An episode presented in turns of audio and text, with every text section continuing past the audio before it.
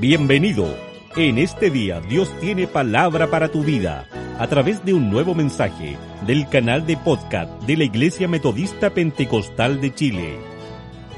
Hoy doy gracias al Señor porque me permite poder compartir la palabra de nuestro Dios, una fuente inagotable.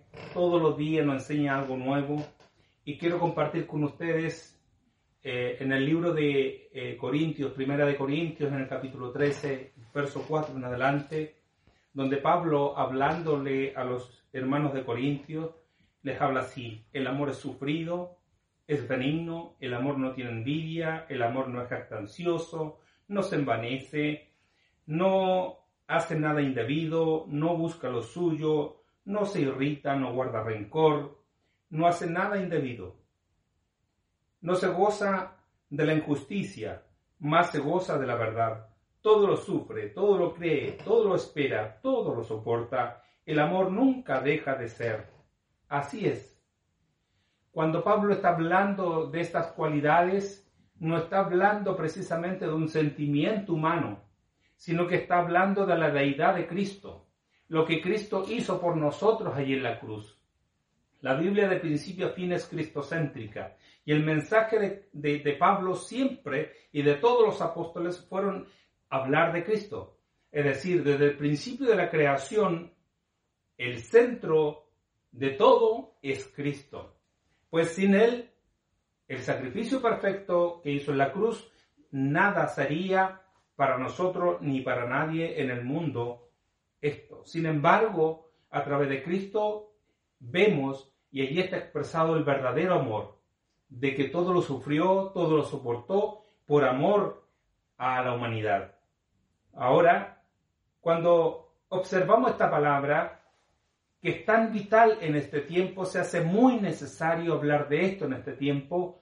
Observamos lo que dice el libro de Mateos en el capítulo 22, verso 40, cuando allí le hacían pregunta a Jesús que cuál era el gran mandamiento.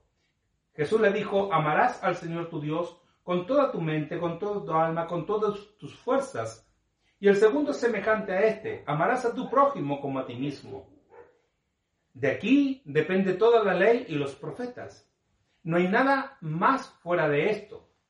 Cuando vemos que en esta carta que estoy leyendo, que he leído, en los primeros versos hablando de la, preeminencia del amor, habla claramente el apóstol Pablo a los hermanos de Corintios que hoy es una realidad también para nosotros, una palabra viva para nosotros en este tiempo. Si yo hablar en lenguas humanas y angélicas y no tengo amor, vengo a ser como metal que resuena y címbalo que retiñe. Así dice Pablo hablando a esa iglesia. Y si tuviera profecía y entendiese todos los misterios y toda ciencia, así tuviese toda la fe, de tal manera que trasladase los montes y no tengo amor, nada soy. Así es.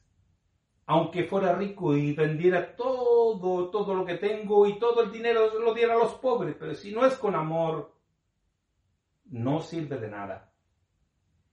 Hoy, Pablo, cuando habla a esta iglesia, no está hablando de un sentimiento humano o de una simple apreciación de un sentimiento del alma y del espíritu, algo que no se ve pero que se observa en su esencia cuando lo activamos hacia los demás.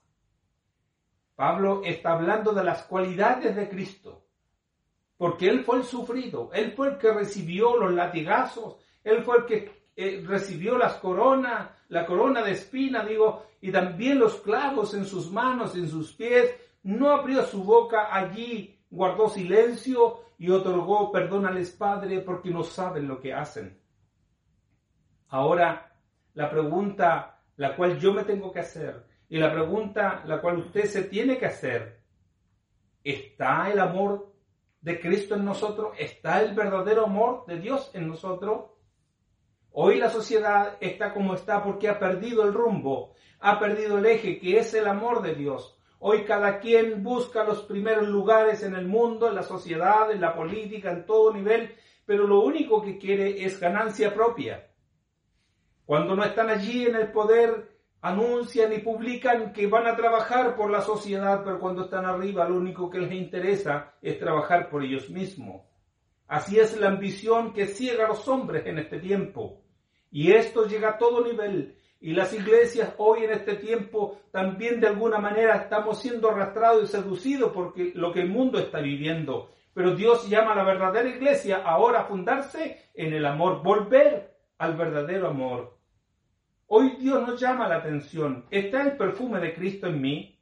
¿Está el amor de Cristo en mí? ¿Tengo la capacidad de perdonar a aquel que me ofendió? ¿Tengo la capacidad de amar a aquel que está ensuciando mi imagen? ¿Aquel que descomedidamente está hablando mal de mí? ¿Que me está dejando mal con todos los demás? ¿Está esa capacidad de perdonar? ¿O simplemente, si antes lo amaba, ahora lo estoy pensando seriamente y parece que nunca lo he amado? Porque estoy guardando rencor y dice la Biblia en este pasaje que hemos leído que todo aquel que ama no guarda rencor. ¿Cuántas cosas habrán? ¿Cuántas noches nos acostaremos? ¿Cuánto tiempo estaremos durmiendo? Llevando consigo una carga en nuestra mente, en nuestro corazón, del no perdón? ¿Qué dice la Biblia frente a eso? No se ponga el sol ante vuestro enojo. Entonces es una palabra que Dios nos llama hoy la atención.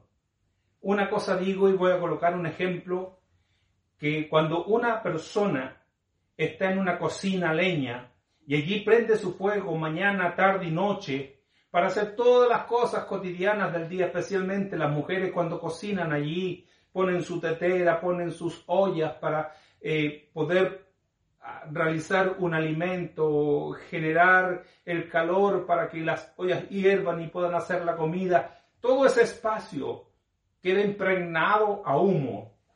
La ropa de aquella persona, sea hombre, sea mujer, grande o pequeño, rico o pobre, también se impregna aquella ropa estando en aquella habitación. El olor a humo no se le quita. Y donde va, todos saben que esa persona estuvo cerca de un humo, cerca de un fuego. La pregunta que yo me tengo que hacer ahora, así es todo hombre y toda mujer que se acerca a Cristo, tendrá el perfume de Cristo. La pregunta ahora que yo me tengo que hacer, ¿está observando el mundo esa realidad? ¿Se me acercan personas por el grato perfume que llevo de Cristo? ¿O se distancian de mí, se alejan de mí? Porque Cristo atrae. Pero las acciones de los hombres rechazamos y distanciamos a las personas que se acerquen a nosotros por nuestras conductas. Porque a veces hablamos de Cristo, pero la realidad que nosotros vivimos como hombres y como mujeres que creemos que somos hijos de Dios es totalmente adverso a lo que la Biblia nos está diciendo en este día. Hoy Dios nos llama a reflexionar a esto.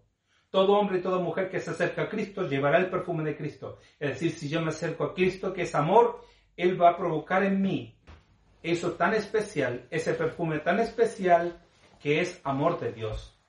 Hoy la sociedad, como digo, se ha corrompido a tal nivel porque ha perdido el rumbo del amor.